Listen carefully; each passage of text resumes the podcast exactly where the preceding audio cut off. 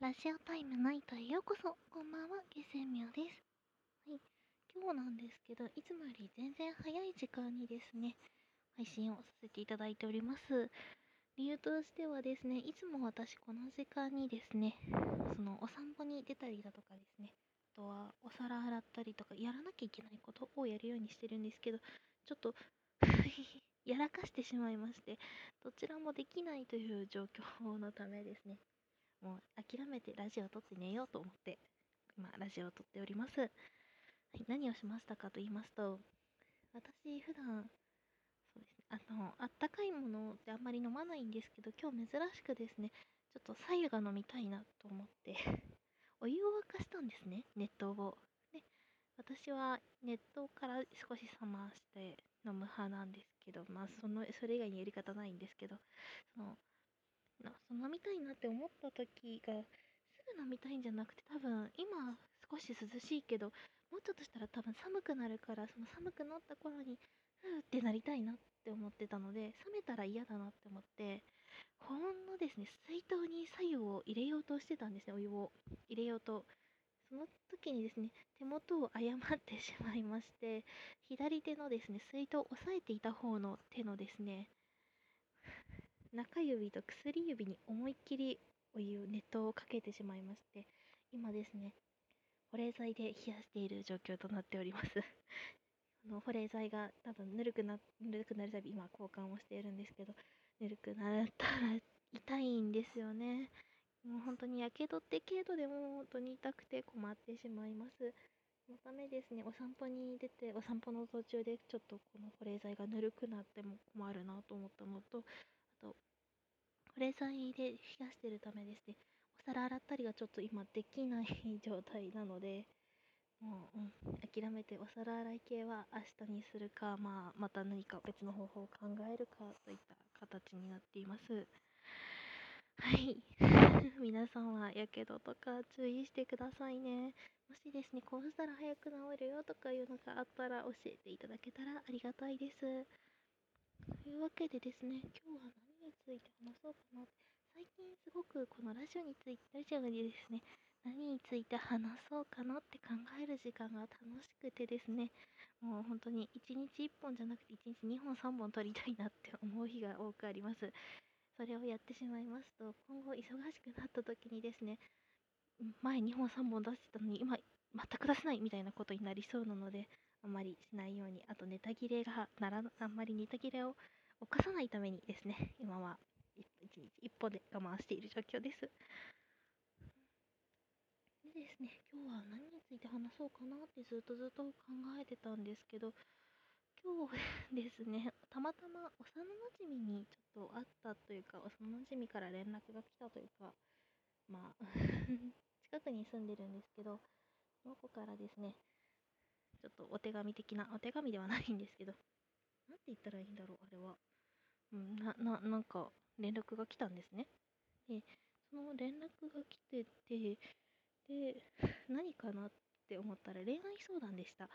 恋愛相談はまあ全然いいんですけど、時々いただくことがあるので、その 内容がですね、彼氏が別の方を好きに、の幼なじみの彼氏が別の子が好きになったから別れてくれっていう話になったそうなんです。で、その、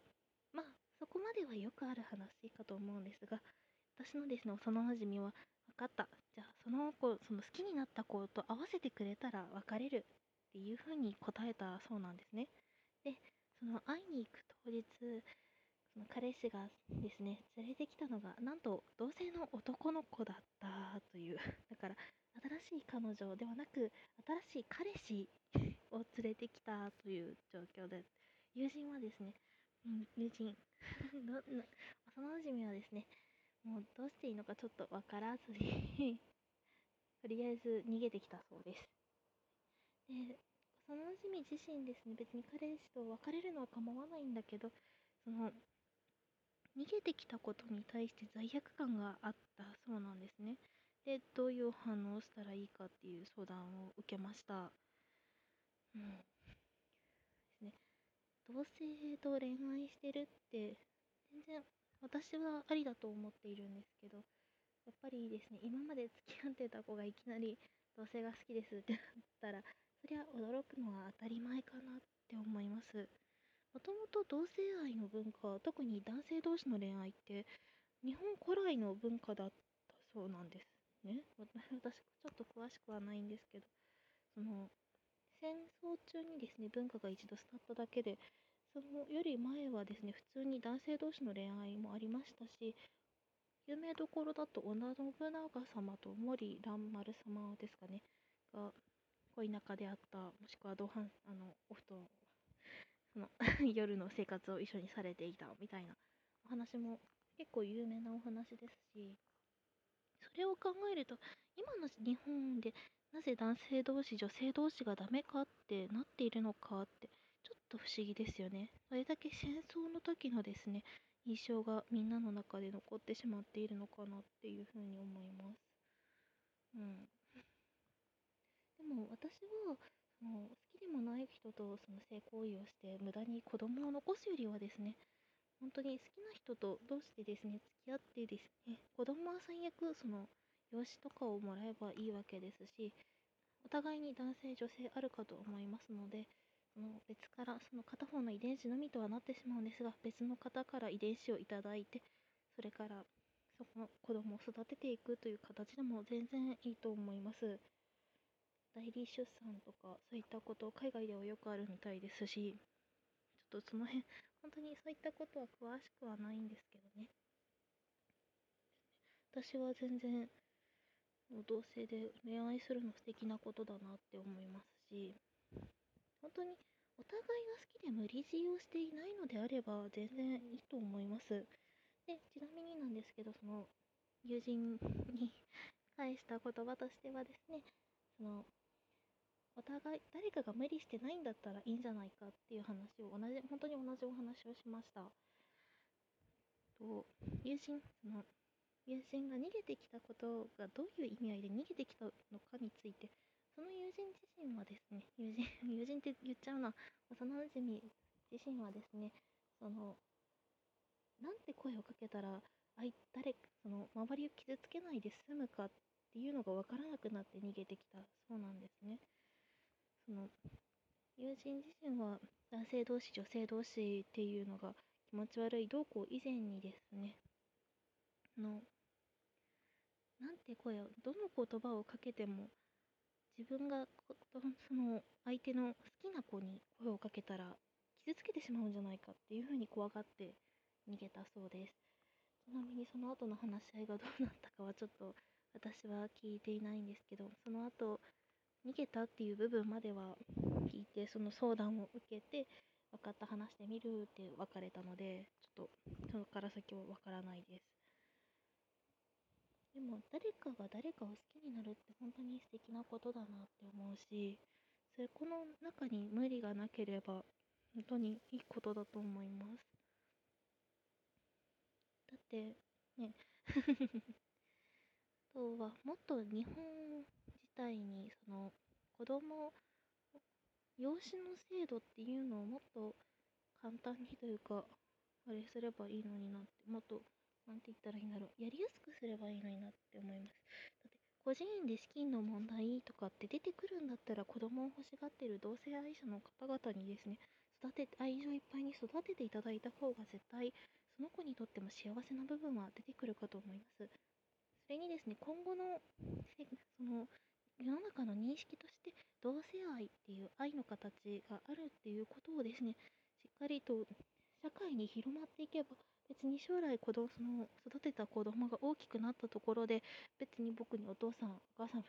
お父さん2人いるとかお母さん2人いるってなってもですね全然問題はないものだと私は思います。だからむしろ今問題になっているのはその社会の考え方っていう部分なのかなって思います。だから日本でも本当に同性愛の結婚っていう部分でですねもっと何て言ったらいいんだろう。可能というかもっと許可、許可って、許可ではないな もっともっとですね、もう、国自体がいいよって、その同性で結婚するのいいよっていう風に形にしちゃった方がいいと私は思ってます。その方がですね、身寄りのない方っていうのも出てきにくいですし、その何かあった場合にですね、その手続き等もどんどんしやすくなっていくかなって思います。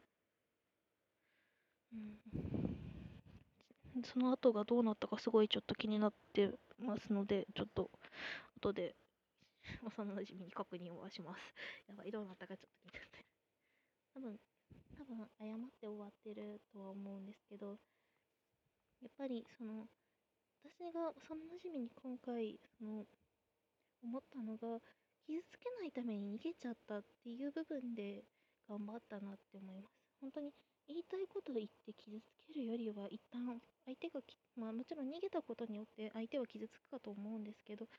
でもちゃんと誤解を解くっていう行動に起こせるのであれば一旦逃げたりしてもいいと思います。話がすごいずれたな。はい。というわけで私は同性愛とかむしろね愛を育むっていうことが素敵だなと思っている人間なので本当に全然もっともっと社会に浸透していけばいいといいなって思います。もちろん兄弟同士でっていうのであるとちょっと話は変わってきますけどでも兄弟同士でも全然いいとは私は思います。まあ、遺伝子上ちょっと問題があるかと思うのでそこだけ科学の力でなんとかしていけたらまあいいんじゃないでしょうか。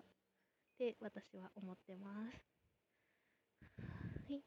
それというわけでですね。ちょっといつもより早い時間とはなりましたが今日の配信はここまでとしたいと思います